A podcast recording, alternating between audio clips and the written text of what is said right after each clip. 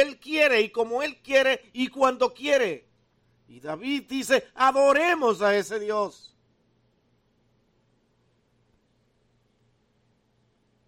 Y nosotros enriquecemos nuestros momentos de adoración cuando invitamos a otros, como estamos haciendo aquí ahora, también a unirse a adorar a Dios junto conmigo. Vengan, adoremos a Dios. Llamado del salmista aquí en este pasaje revela tres dimensiones de la adoración que son las que nosotros queremos tratar hoy. Tres dimensiones que yo espero que ustedes la vean. La primera es, venid, cantemos con júbilo a la roca de nuestra salvación. Y esto van a ser nuestros encabezados de hoy. Luego dice, entremos por sus puertas con acción de gracias. Y tercera dimensión de la adoración, venid, adoremos y postrémonos.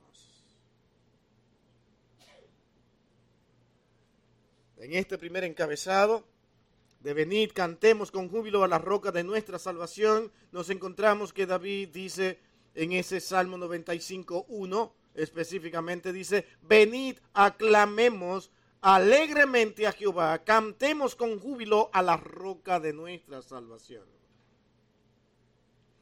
Cantar no es más que abrir nuestras bocas, que muchos lo escuchen, y si puede ser con notas musicales mejor, pero cantar es hablar de manera que todos puedan escuchar.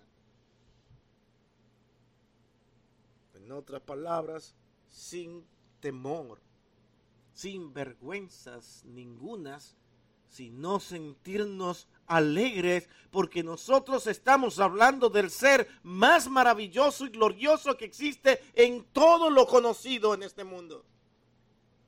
El creyente tiene esa convicción y sin esa convicción no puede venir a adorar. Porque su adoración será o fabricada con propósitos incorrectos o simplemente fingida. La adoración tiene que ser reconociendo que Dios me ha puesto para decir al mundo lo que Él es.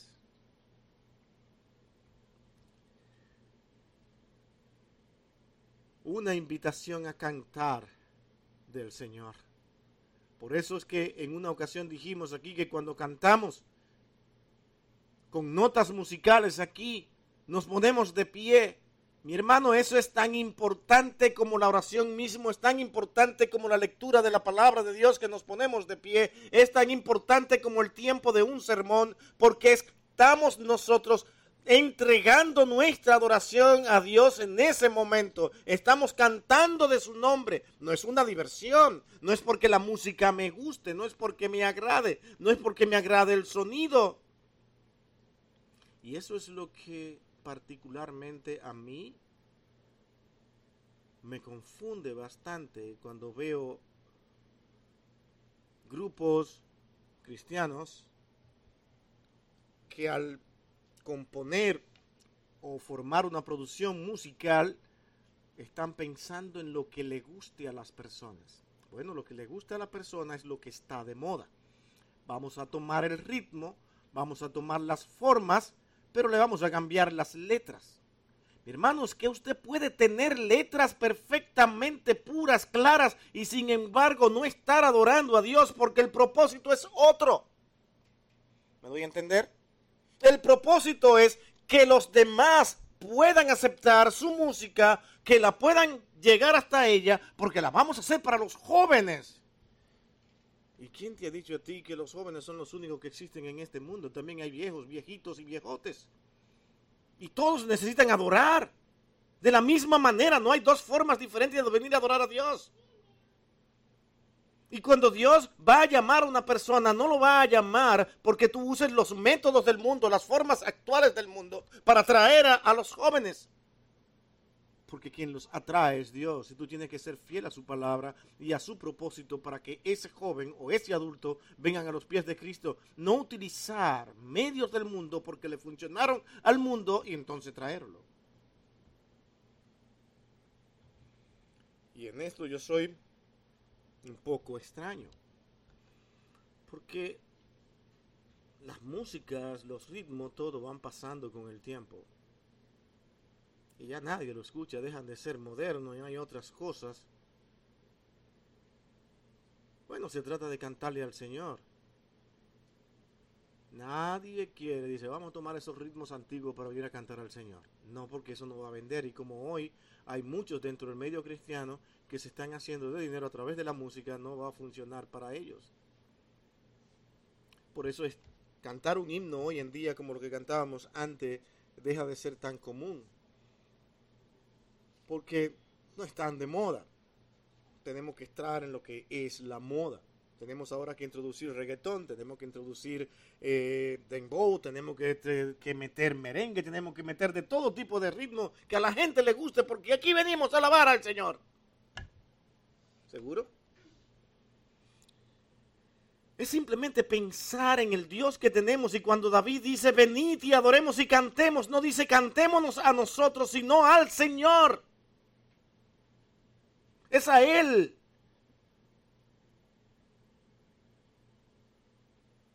Y como cantar es vociferar de Él, vamos a, vamos a hablar de Él en voz alta, que todo el mundo nos escuche. Y hablar de todos los atributos de Dios. El canto ha sido y siempre va a ser parte importante de la adoración. Las canciones, la música, forma parte de esas emociones que tenemos los seres humanos. Y no está mal que a usted le guste una canción o le guste otra. Pero cuando cantemos una que no está dentro de ese repertorio que usted tiene, de los que a usted le gustan, porque puede pasar, cante con gozo también aquellas. Porque usted lo está haciendo no para usted, sino para Dios.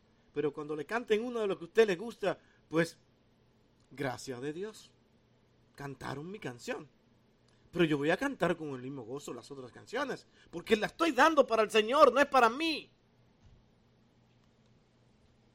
Es como una manera de dar a entender lo que estamos diciendo, mi hermano, llevarlo a entender de que la adoración, cuando decimos que es para el Señor, es para Él, no es para usted, no es para mí, no es para ganar jóvenes, no es para ganar personas, no es para que la gente se sienta atraída y venga. Por eso tenemos que formar una orquesta aquí. Y de hecho nuestra orquesta hoy no vino. Pero creo que viene para el domingo que viene. Tenemos una orquesta y un solo músico. Pero suficiente. Qué bueno. El canto debe ser alegre al Señor. Y me he gozado muchísimo. El domingo pasado me gocé mucho cuando vi los hermanos cantando con tanto ánimo, tanto gozo. Y, y, Suriel me dice que él se emocionó ver los hermanos cantando porque no hay nada mejor que ver los hermanos cantando con ánimo. Esa debe ser la actitud de venir al Señor. Es con gozo, con alegría, cantarle a Él. Porque Él es la roca de nuestra salvación, dice David. Los cantos de adoración se concentran en la cruz y la resurrección. No puede haber otra cosa más que eso. Hoy decimos que cantamos canciones cristianas, pero le cantamos a nuestras esposas, a nuestros esposos. Cántele, pero en su casa, tranquilo, porque esa adoración es para él o para ella. Pero la queremos traer a la iglesia y las cantamos y hacemos todas estas cosas.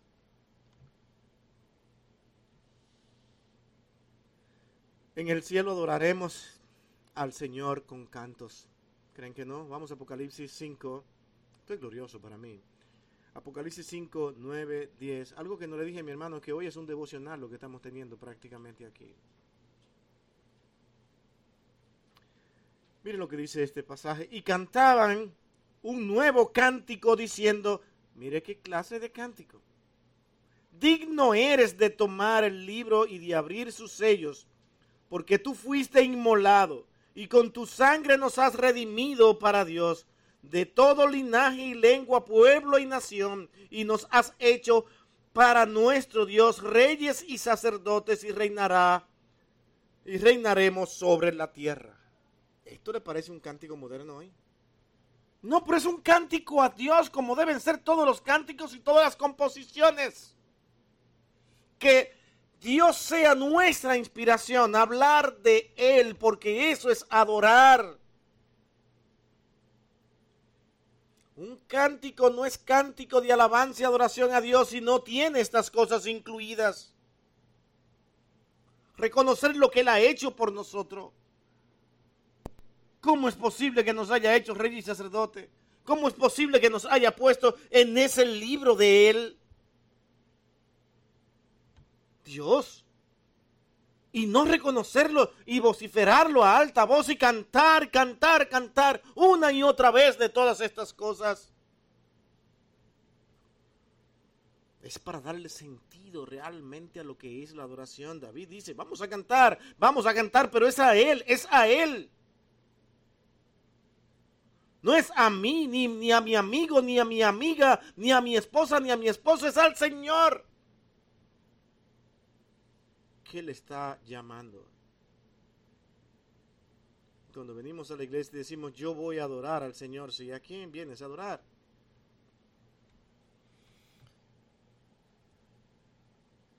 Recientemente le decía, hablaba de una persona que era un salmista, hablaba con alguien, como lo llamaban allá, un salmista, es decir, alguien que canta, tú lo invitas a tu iglesia y tiene un concierto, como se usa también hoy en día. Pues esta persona exigía que si a él no se le venía a buscar en un vehículo privado aparte, y si no se le ponía en un lugar especial, él no podía ir a cantar es obvio que con esa actitud él estaba pidiendo adoración. ¿Sí o no? Y eso ya inmediatamente manchaba todo el propósito de estas canciones de alabanza que él iba a tener en un concierto en esta iglesia. Porque la adoración es totalmente diferente a lo que el hombre está pensando o esta persona piensa que es la adoración.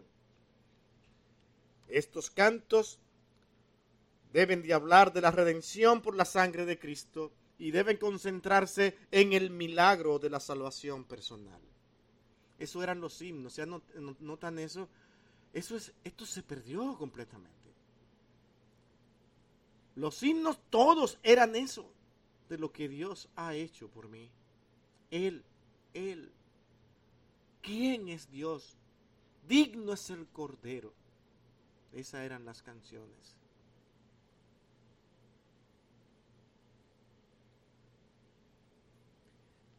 Segundo encabezado, la acción de gracias como segunda dimensión de esta adoración.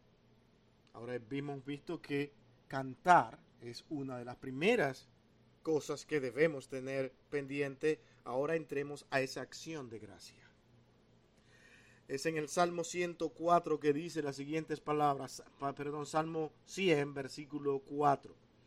Dice, entrad por sus puertas con acción de gracias. Por sus atrios con alabanza, entonces alabadle y bendecid su nombre. Señor, aquí vengo, vengo a adorar. Pero dando gracias de antemano. Señor, gracias porque tengo este preciso momento para hablar contigo. Porque podría no existir. Podría yo estar ocupado en 20 mil cosas más y ese momento no existir. Pero Dios en su misericordia te permitió, te abrió un espacio pues muchas veces sin que tú te dieras cuenta para que tú vinieras y le adoraras a Él. Cuando tú ves eso, dice, Señor, gracias por la oportunidad de hablar contigo, por la oportunidad de reconocer tu grandeza, por la oportunidad de reconocer tu misericordia. Hermano, todos estamos ocupados, todos tenemos cosas que hacer, pero es triste muchas veces como nosotros no sabemos cuáles son las prioridades en nuestros quehaceres diarios. Y organizamos como prioridad cosas que no son las prioritarias. Prioridad para mí que es muchas veces mi cuerpo. El tiempo que tengo yo para descansar. El tiempo que tengo yo para prepararme y estudiar. Organizo mi tiempo, pero en ese tiempo, en la congregación que Dios te dio, hay un momento en que se reúnen a adorar, a buscar de Él, a estudiar su palabra, pero yo lo tengo organizado de una manera diferente. Calmo mi conciencia de alguna manera, pero luego digo, yo adoro a Dios de esta forma o de aquella forma, dejo de ir a la congregación en esa responsabilidad que todo aquel que diga ser miembro de una iglesia debe de tener y vamos a cualquier otro lugar.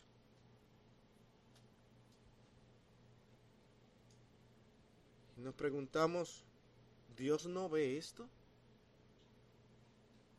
¿Cómo tú le planteas a Dios lo que tú haces? ¿Cómo organiza tu tiempo? Tú sabes que hay un día que, tiene, que es domingo, que hay escuela dominical y hay también servicio.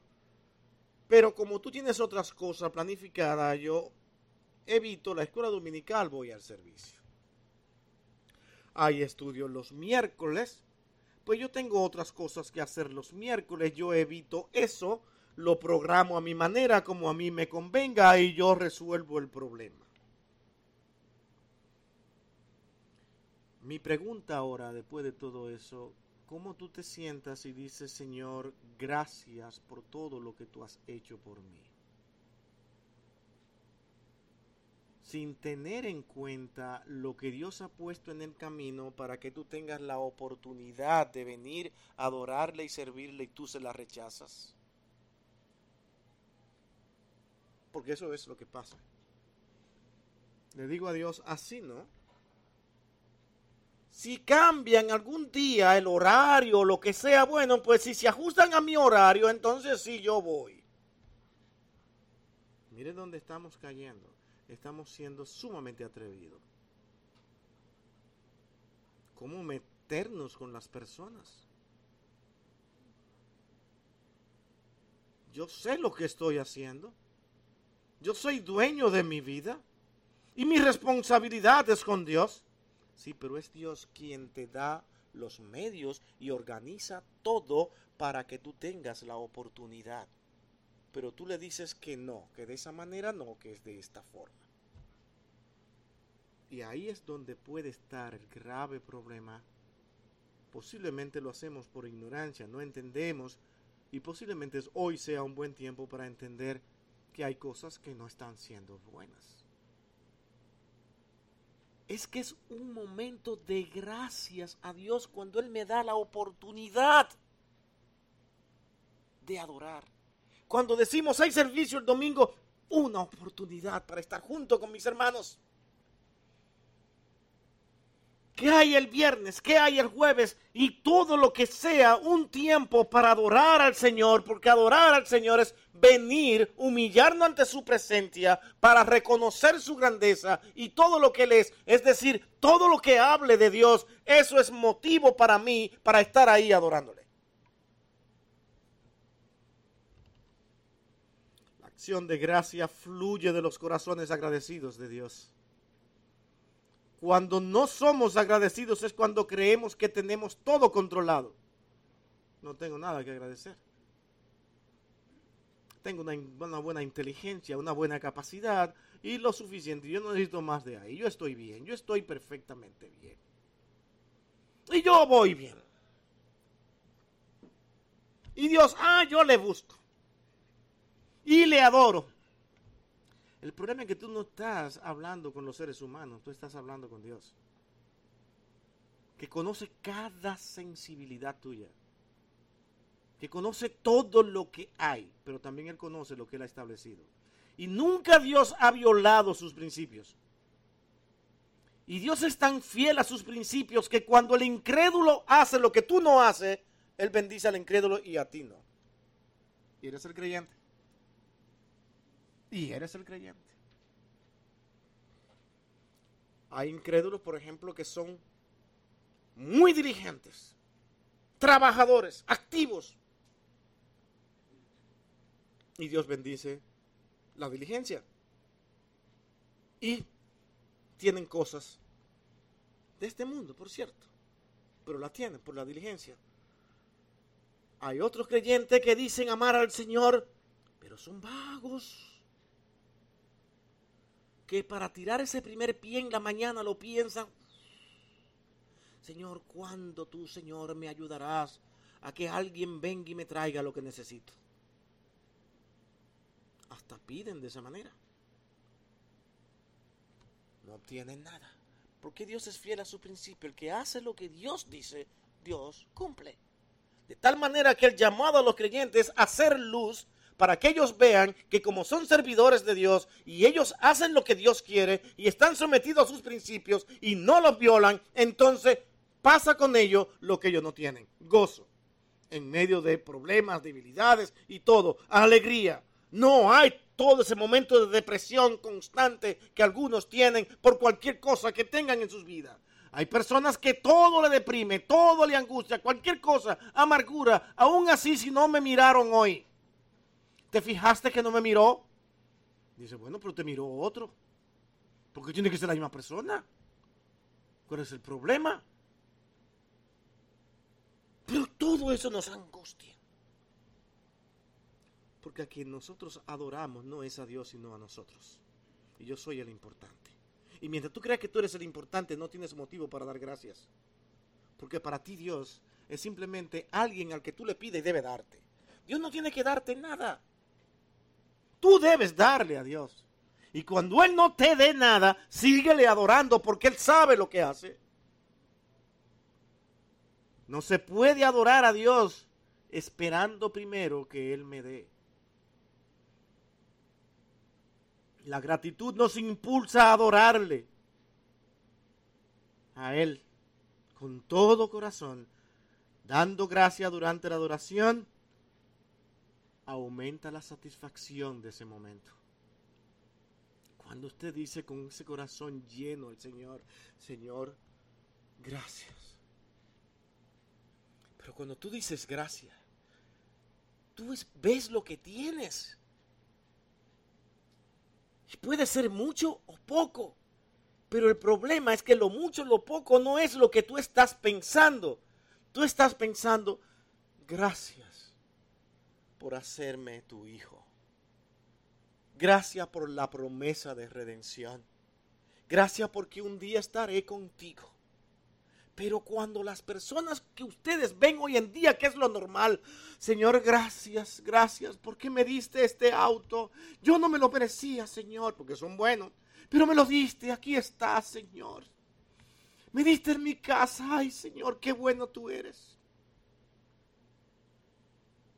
Cuando tú solo das gracia por cosas materiales, tú estás en un problema. Y Dios dice, ¿realmente me amas? ¿Realmente me adoras a mí? ¿O me quieres por lo que tienes? Y si yo te quito todo esto, a ver qué pasa.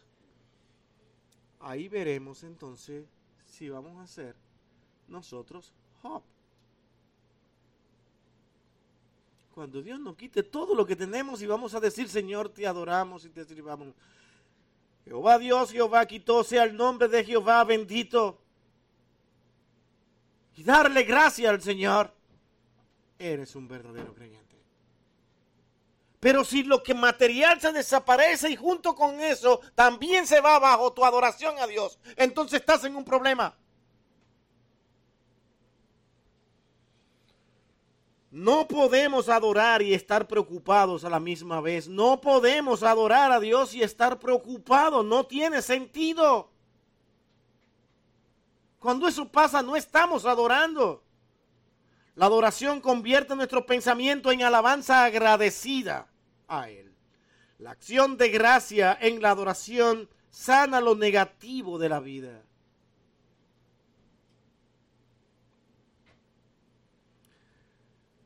Tozer, un reconocido pastor del siglo de entre los siglos XIX y siglo XX, cristiano estadounidense, predicador, decía lo siguiente, la acción de gracia tiene gran poder curativo. Qué cosa más extraña.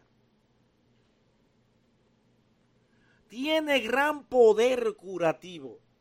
Cuando tú adoras a Dios con tu corazón en las manos, con todas las actitudes correctas, sientes en tu vida, en tu ser, un gozo inigualable que tú dices, Señor, que sea lo que sea, lo mejor del mundo que ha pasado en mi vida es que te tengo a ti. Y estás adorándole porque tienes al Señor. Somos capaces de hacer eso, pero con otro ser del cual nos enamoramos pero no lo hacemos de la misma manera con Dios.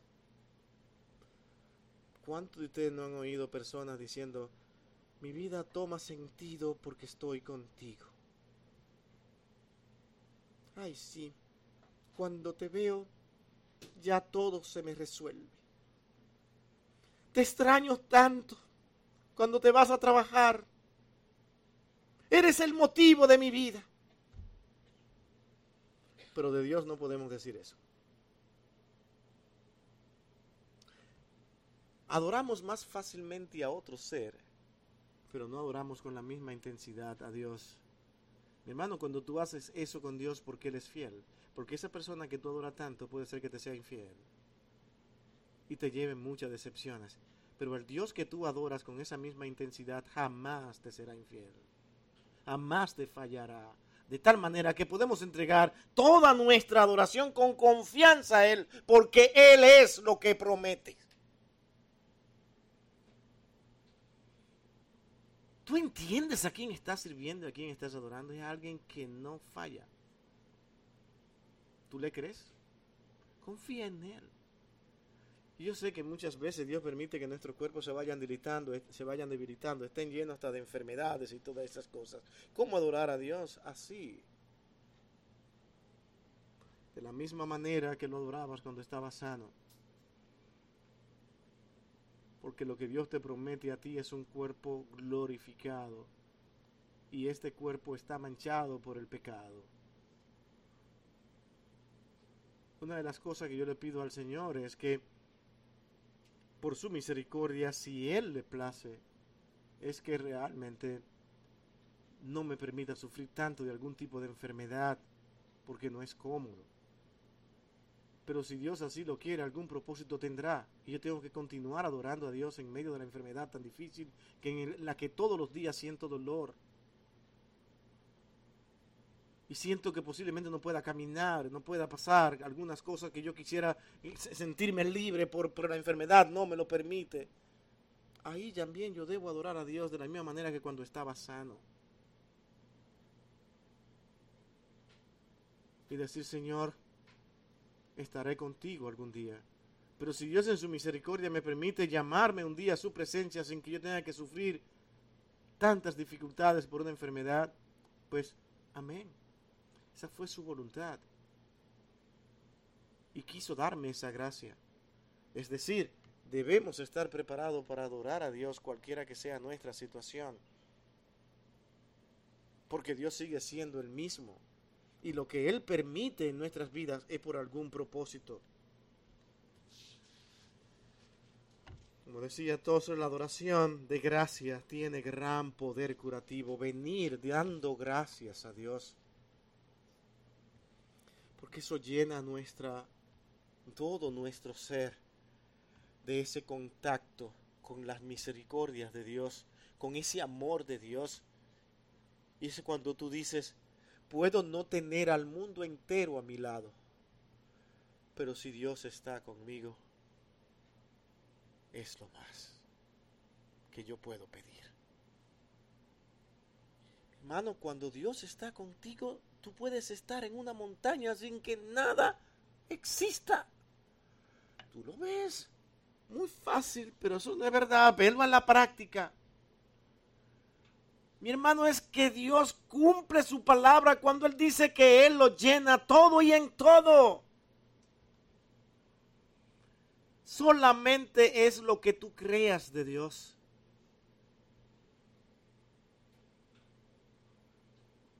A mí me tocó en una ocasión, y no lo digo para envanecerme, estar como pastor por tres años en una, en una localidad solo prácticamente. Tres años y vivía en la misma iglesia. Y yo me sentía feliz cuando venían todos los hermanos al tiempo de adoración, pero lamentaba y me sentía y dice, wow, es que se van todos. Cuando todos se iban, eso era... Nadie hablaba conmigo. Solamente Dios y yo. Y yo decía, wow, Señor, qué bueno que tú estás aquí conmigo. Y aprendí, fui aprendiendo en esos tres años de que lo más importante es tú hablar con Dios, tener a Dios presente, confiar en Él y rendir tu adoración en Él. Era momento de hablar con Él. Y le puedo decir que Dios llena ese espacio. Es bueno tener a nuestros amigos y familiares cerca de nosotros. ¿A quién no le gusta? Tal vez algunos de ustedes estén planificando más tarde salir y estar juntos y compartir. Y eso es, eso es bellísimo. Tener contacto. Pero el día que eso no pase, yo no puedo depender de eso. Yo no puedo depender de si Cintia me invita a su casa o no. De hecho, ya me ha invitado. Yo he sido muchas veces que no he ido. Pero yo no puedo depender de eso. puedo depender de lo que el hermano va a hacer por mí. Yo dependo de lo que Dios tenga determinado para mí. Y lo que Él quiere no siempre es lo que yo quiero, pero debo decir, gracias. Esto fue lo que tú quisiste. Porque Dios lo hace bien. Si ve que para adorar a Dios debe estar envuelta la fe, como hablamos esta mañana, si no hay fe y confianza en que Dios todo lo que está haciendo lo está haciendo bien, yo no podré adorar a Dios. ¿Cómo? ¿Cómo voy a adorar a alguien que no está haciendo las cosas bien, según yo? Que no me está escuchando. Que no me ama. ¿Seré yo su hijo? Un sinnúmero de preguntas como esta llegan a nuestras mentes, simplemente porque las cosas no están funcionando como yo quiero que funcionen. ¿Cómo podría yo adorar a Dios de esa manera? Con esa actitud no podemos venir ante Dios, es lo que dice David. Es con alegría, con gozo, con cántico, con alabanzas a Él y dando gracias a Dios.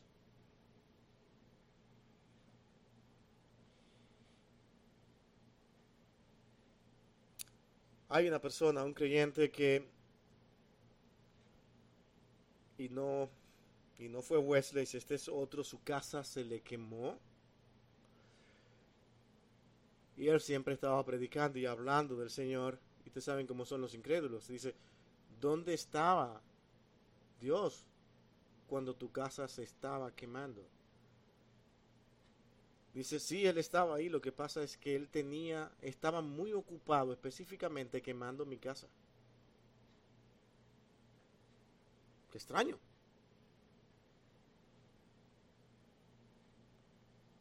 Entender que nada pasa por casualidad. Mi hermano, el día que tú pierdas cosas de este mundo, es porque Dios estuvo envuelto por algún propósito y porque algunas cosas Él quiere hacer contigo. Te está preparando para tal vez algún ministerio mucho mayor, para prepararte y fortalecerte a ti en otras áreas al quitarte cosas. De tal manera que cuál es la invitación? A que cuando las cosas pasen en mi vida tú te sientes y digas, Señor, ¿qué es lo que sigue? ¿Qué quieres de mí? ¿Qué hago ahora? Y Él te mostrará. Dios te va a mostrar qué es exactamente lo que Él quiere y por qué quemó tu casa. Es posible que tú estabas siendo muy adorador de tu casa en vez de adorar a Dios. Y te quitó el objeto de tu adoración para que tú lo mires a Él. Y al mirarlos a Él, otros beneficios mayores tú obtendrás y te darás cuenta que en el tiempo fue lo mejor que pudo haber pasado, porque si no hubiese pasado eso, tú te hubieras todavía envanecido en tu casa y en otros bienes materiales, en otras cosas más que adquirir. Después de esa quiero otra, después de eso quiero otra mejor, y después de esta voy a cambiarlo por esto, por aquello. Mi hermano, hay personas que compran un vehículo y al momento están pensando en cuál es el mejor que viene. Porque esa es su meta.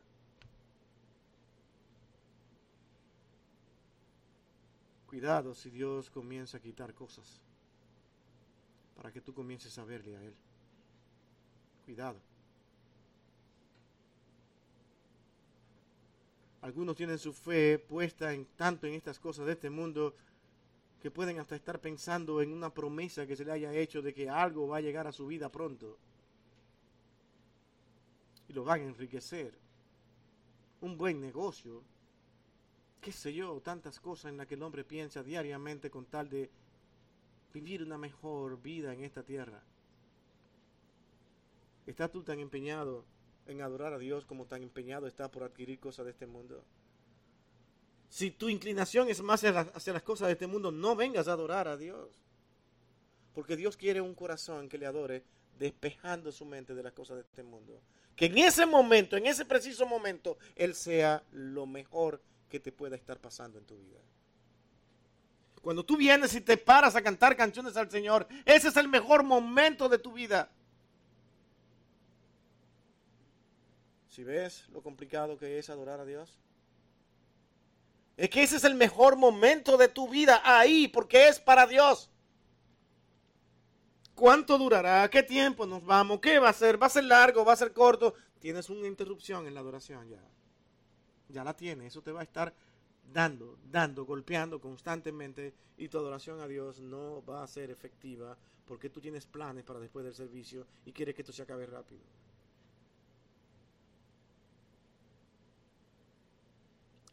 Y es muy largo, yo no voy, no vayas. Porque no vas a adorar a Dios, vas a ir en vano, va a ser simplemente un bulto más ahí sentado. Y esa es una realidad. Perdone que sea así tan, tan cruel, tan, tan duro, pero es una realidad. No vayas. Cuando vienes, vienes, Señor, vengo a adorarte a ti. pero se termina la dos. Ay, Señor, no puede hacer que sea más corto, es una bendición. Ya tienes una interrupción en la adoración. Ya la tienes. No puedes dar gracias a Dios por el momento en que tú viniste a adorar a Dios ahí. No puedes. No hay forma. ¿Dónde está Dios? ¿Quién es Dios para ti? ¿Cómo planificas tu momento de servicio y adoración a Dios? ¿En qué lugar lo tienes? Por eso es que es tan importante el siguiente encabezado del cual David pone también como realmente un ingrediente más en esta adoración. Y es la reverencia al Señor. Es cantarle con gozo, con alegría, adorar a Dios. Y adorar a Dios es al mismo tiempo dar gracias a Dios por todo, en toda situación, lo que sea. Olvidarme, no hay nada más importante que Dios en ese momento. Pero cuando vengo a Dios, ahora yo vengo como con todas esas cosas que hemos dicho antes, pero también reconociendo quién Él es. Nosotros podemos hablar mucho y decir mucho de lo que es un presidente, me gusta o no me gusta, pero si lo tiene frente a ti, tú tiemblas. Por todo lo que él significa. Pero a veces venimos ante Dios y es como, Señor, mira, tú sabes que yo necesito esto, eh, tú sabes que yo te amo, tú sabes que yo te quiero, tú sabes que tú esto, le decimos todas. Y pensamos que diciéndole cosas, Dios nos va a escuchar. Es que Dios va más allá. Él va hasta lo profundo de tu corazón, donde tú te estás mirando tú frente a Él. Tú no puedes venir, tú sabes todo lo que yo he hecho, Tú sabes lo que yo me he sacrificado, Señor. Tenme presente. Y tú sabes que yo estoy dispuesto a hacer lo que sea por ti. Nada de eso llega al Señor. Porque todo eso, lo que tú estás haciendo, presentándole a Dios todas tus cualidades, todas las cosas buenas que tú has hecho, lo perfecto que tú eres y la responsabilidad de Dios en cumplir ahora. Porque si yo me he portado bien, si yo asisto siempre a la iglesia, si yo hasta leo siempre la escritura, y aún así, Dios, tú me tratas a mí así de esa manera. Es que cuando vienes ante Dios con ese sentido de reverencia, tú te olvidas de todo lo que tú eres. Te das cuenta en ese momento que tú no mereces estar ahí frente a Dios. Y que ya solamente eso es algo único en tu vida. Cuando tú vienes con esa actitud de que tú vienes aquí por gracia de Dios, de que tú a tu mente llegó, habla, ora a Dios y dice, wow, quiero hablar con Dios. Ya eso es un momento de gratitud a Dios en el que tú te ves a ti mismo y debe llevarte a humillarte. Es el Salmo 95, 6 que nos dice lo siguiente. Noten este salmo. Venid, adoremos y postrémonos, arrodillémonos delante de Jehová, nuestro Hacedor. Él es quien nos hizo. Él es quien creó todo cuanto existe. Nada se mueve sin Él. Por lo tanto, ¿quién soy yo? Yo no he hecho nada. Solamente que venir aquí, nacer, comer, dormir y pedir más para comer. No he hecho nada. ¿Cómo que no? Si yo no trabajo, sí, pero las fuerzas te las dio el Señor. Y te dio dos brazos para que puedas para que utilizarlo para trabajar. Y a los que usan poco los brazos le dio una mente para que puedan ejercerla también para trabajar. Imaginémonos que Dios quitara todo eso de ti, ¿qué vas a hacer? Él es tu hacedor. Él fue quien te hizo. ¿Quién te crees tú? Para decidir lo que debes hacer como tú quieras. Es por eso que Dios castigará al hombre. Porque el hombre es ingrato. No sabe lo que tiene, pero le maldice, le aborrece y se burla de Dios. Le es fácil ahora. Le es fácil ahora en este tiempo de gracia común para con los hombres. Vendrá un día en que ya esas cosas dejarán de existir. Y los hombres buscarán a Dios y no le encontrarán. No habrá Dios. Y eso es todo el sentido de esa expresión infierno. Mi hermano, saque a Dios de este mundo y este mundo es un caos nos comemos vivos. Si algo sostiene este mundo es la gracia de Dios, porque hay creyentes enfrentando situaciones, enfrentando actitudes de los gobiernos, enfrentando gran cantidad de cosas impuras que hacen que este mundo aún continúe funcionando, porque el hombre por sí mismo no sabe dirigirse a hacer lo correcto por más que diga, porque el hombre es egoísta. Cuando el hombre hace algo, lo hace para beneficio propio todo el bien, toda la bondad del hombre lo hace para beneficio personal, para ser visto, para ser notado, para ser aclamado, para ser adorado él, porque el propósito es, adórenme a mí, no a Dios. Ese es el hombre, ahí está afuera, esa es la actitud del ser humano. Por más que usted lo quiera ver, el hombre anda detrás de eso. De viene de este mundo y adoración personal a él el creyente vira todo y dice, todo es adoración a Dios, porque yo no merezco nada, todo es por gracia de Él y todo es por su voluntad, a Él sea la gloria. Y así vive su vida, pero este mundo no vive así, no vive así. La adoración puede incluir el hecho de inclinarse arrodillándose delante de Jehová, nuestro Hacedor, y esto siempre va a reclamar humildad. No hay adoración sin humillación. No hay adoración sin humillación. No se puede. No se puede. No tiene ningún sentido. Mira, Señor, que yo no soy como aquel. ¿Se acuerda de esa oración? ¿Se acuerdan de aquel publicano?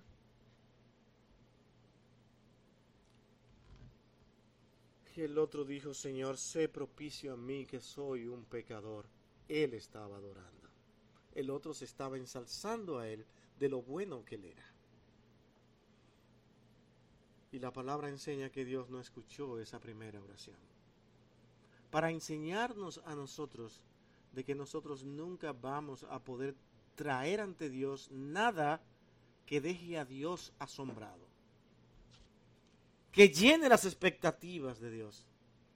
Nada, no puedes traer nada por más grande que sea para llenar las expectativas. Señor, ahora sí no te va a quedar nada que no sea bendecirme.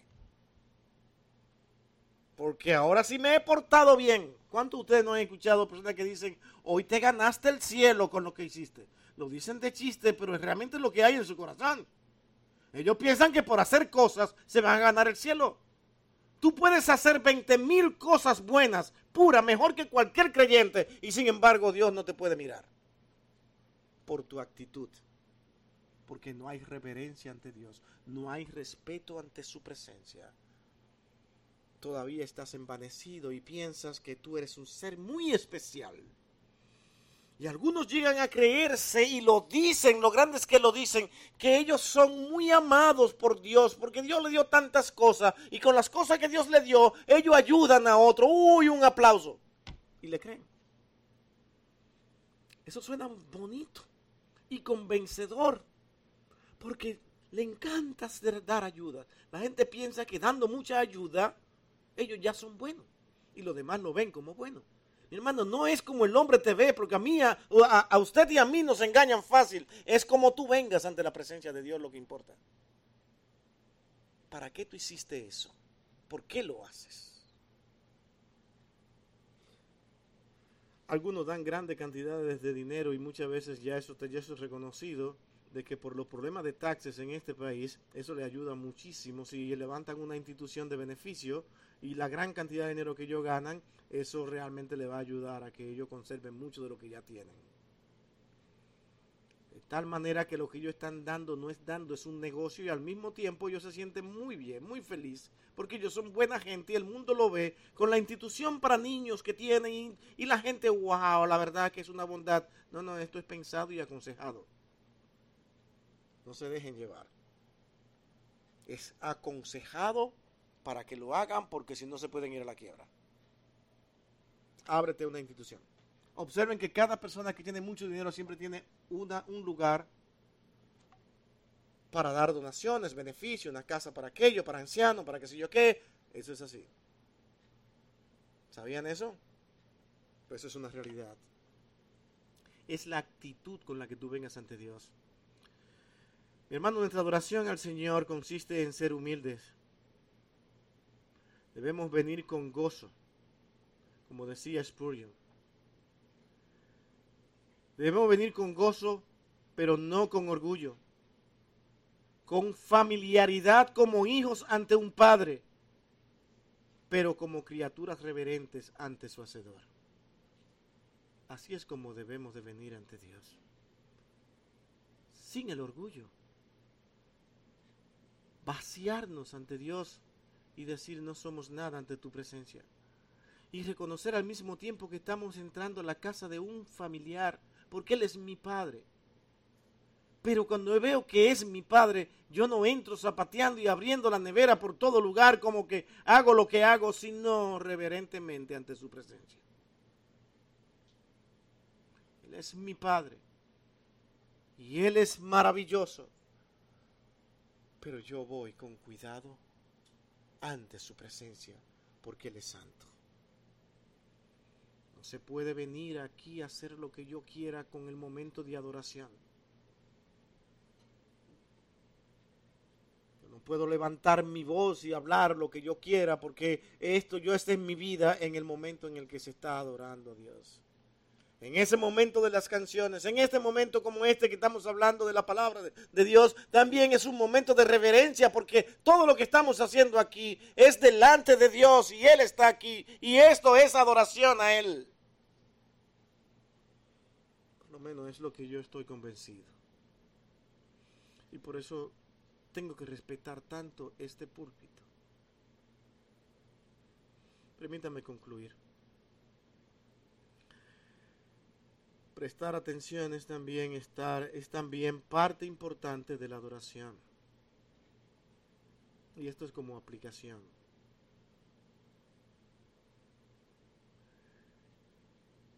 Si vamos a ese Salmo 95, versículos 7 y 8, vamos a encontrar palabras como esta, porque Él es nuestro Dios, nosotros pueblos de su prado y ovejas de su mano. Si oyereis hoy su voz, no endurezcáis vuestro corazón, como en Meriba, como en el día de Mashaz en el desierto. Debemos venir con gozo ante el Señor, no con orgullo, con familiaridad, como dice Spurgeon, como hijos ante un padre, pero como criaturas reverentes ante su Hacedor. Así es como debemos venir ante Dios en adoración. Hermanos, no siempre adoramos, aunque lo digamos. La adoración tiene muchas veces más interrupciones que la que nos podamos imaginar. Y debemos trabajar con todas esas cosas que interrumpen nuestra adoración.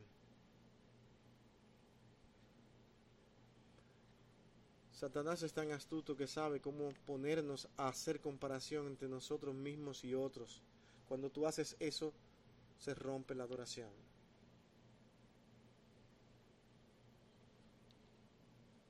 Cuando yo vengo ante Dios para darle a conocer tantas cosas buenas que yo he hecho, se interrumpe la adoración porque yo quiero convencer a Dios de lo bueno que yo soy. No es que no lo hagas.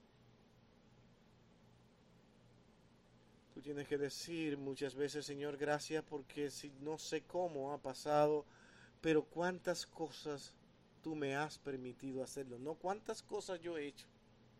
Cuántas cosas me has permitido hacer. Es como, es como el que levanta un ministerio. El ministerio progresa en gran manera, tal vez más rápido de lo que pensamos, y Satanás al ver esto, y para trabajar contigo y para que tú también puedas hacer más daño a esa gran cantidad de personas que llegaron de repente, Él te dice, lo hiciste tú. Cuando tú comienzas a hacer eso, comienzas a tener problemas en tu congregación.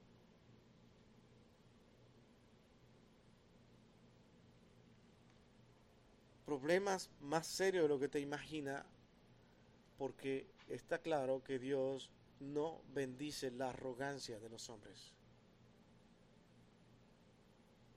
Dios bendice la humillación ante su presencia y ante todo lo que tú hagas para Él.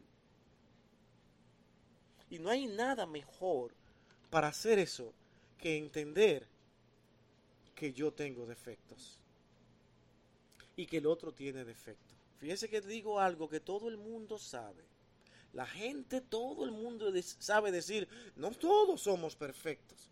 Pero es que en el fondo de su corazón hay un, un clamor que le dice, solo yo, solo yo soy mejor. Pero no, eso no, todos tenemos defectos, sí, pero yo no tengo lo que tú tienes, así que tranquilo. No lo dicen, están calladitos, pero tú tienes mucho más grande que yo. No estás haciendo nada ante Dios porque tu corazón te está llevando a compararte en ese momento. Es reconocer que lo que tú tienes bueno tampoco te lo mereces. Es por gracia de Dios. Y eso te va a llevar a adorar a Dios. Cuando tú dices, Señor, aún esto tan maravilloso, tan glorioso que yo tengo, Señor, ¿por cómo tú hiciste esto conmigo? Yo no entiendo cómo me diste esto, porque yo no me merezco esto ahí estás adorando a Dios, porque estás reconociendo que todo y todo lo que hay en este mundo solamente por Él subsisten, como decía David, porque Él es el hacedor de todas las cosas. ¿Sí entienden a David ahora? Él es el hacedor de todo. Y por eso lo adoro. No porque yo haya podido hacer nada. Todas mis fuerzas, todas mis capacidades, todo lo que soy, todo lo que tengo, solo es Dios. Es decir, Dios actuando a través de mí. Terminamos como siendo solamente un instrumento en la mano de Dios, del cual yo no tengo nada de que gloriarme, porque toda la gloria es para Dios. Cuando yo veo personas que, y, automáticamente a todos nos gusta hacer eso. ¿Tú has visto mi apellido? Mi apellido es, mi apellido es mi apellido, para no mencionar ninguno aquí. ¿Por qué pensamos que somos especiales por el apellido? Porque somos fulanos de tal. Pero después venimos, Señor, te adoramos, te servimos. Señor, acuérdate que yo soy de este apellido. Acuérdate que no soy como los demás.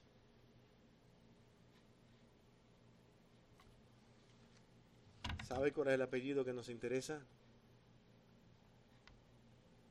Andrés, hijo de Dios. Miguel, hijo de Dios. Luis, hijo de Dios. Y que ese sea el apellido más glorioso que usted pueda reclamar y decir. Pero ser hijo de Dios implica una persona que ahora le adora tal y como Él quiere. Si no, no tendrá el apellido de hijo de Dios. Es el apellido que más me debe interesar a mí y a usted. Hermano, esto es un devocional. Esto es un devocional para meditar. Para meditar en la importancia de lo que significa adorar a Dios. ¿Cómo debemos venir? Con gozo cantándole, con acción de gracia y reverencia. Y todo esto va a implicar una sola cosa. Dios es dueño de todo, es dueño de mi vida y yo simplemente me humillo ante Él y ante todos los demás porque Él lo hizo. ¿No se humilló Cristo? Entonces Cristo se puede humillar si yo no. No, es que ser un hijo de Dios implica entender que tú no eres superior al que tienes al lado.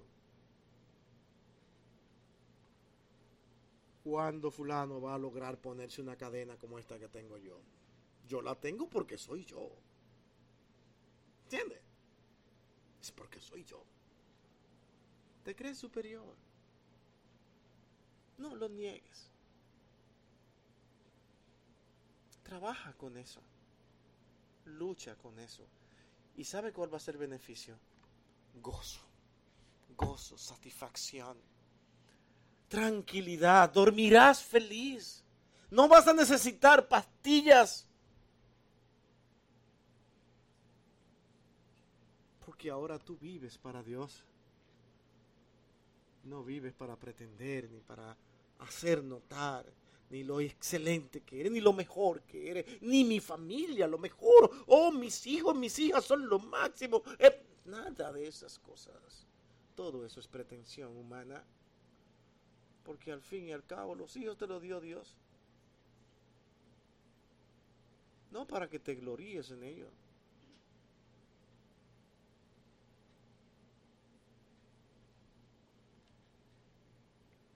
Este es el mundo que nadie entiende y que solamente lo podemos ver claro a la luz de su palabra.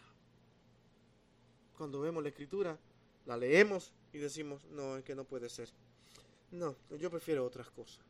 A veces leemos la palabra de Dios, la, estudiamos, la leemos y seguimos haciendo otras cosas diferentes a lo que significa adoración. Como veíamos la semana pasada, por eso nos enojamos tanto porque vamos detrás de nuestros deseos. No vayamos detrás de nuestros deseos, sino del reconocimiento de que todo lo que somos y somos y seremos es por la gracia de Dios. Vamos a orar. Bendito Dios y Padre nuestro Señor. Ayúdanos a adorarte a ti a despojarnos más de nosotros mismos, de que aunque muchas veces creemos que no somos vanidosos, al estudiarnos a nosotros mismos nos damos cuenta de que somos más vanidosos de lo que pensábamos. Te necesitamos a ti, Señor, te necesitamos. Porque solo tú eres digno de toda alabanza y adoración. Ayúdanos, oh Dios, a, a venir a alabarte cantando y hablando de ti en alta voz de todo lo que tú eres y significa, dándote gracias, pero con reverencia ante tu presencia. Cuídanos en el resto de este día, Señor, y por misericordia te ruego, Padre, te ruego, no porque lo haya dicho Dios, sino por lo que es tu palabra hablando. Los hermanos puedan meditar en estas palabras hoy, Señor. Te lo suplico, Padre. Porque adorarte a ti no es simplemente un rito, no es cumplir con una liturgia, no es repetir una cosa mil veces. Adorarte a ti es abrirte el corazón a ti todos los días de nuestras vidas y decirte, Señor, haz conmigo lo que tú quieras. Cuídanos y guárdanos, Padre, porque este tiempo es temporario, es pasajero nos vamos desgastando, nos vamos poniendo viejos. Pero un día seremos eternos y jóvenes para siempre. Gracias Señor por todo. En Cristo tu Hijo amado lo pedimos con gracias una vez más.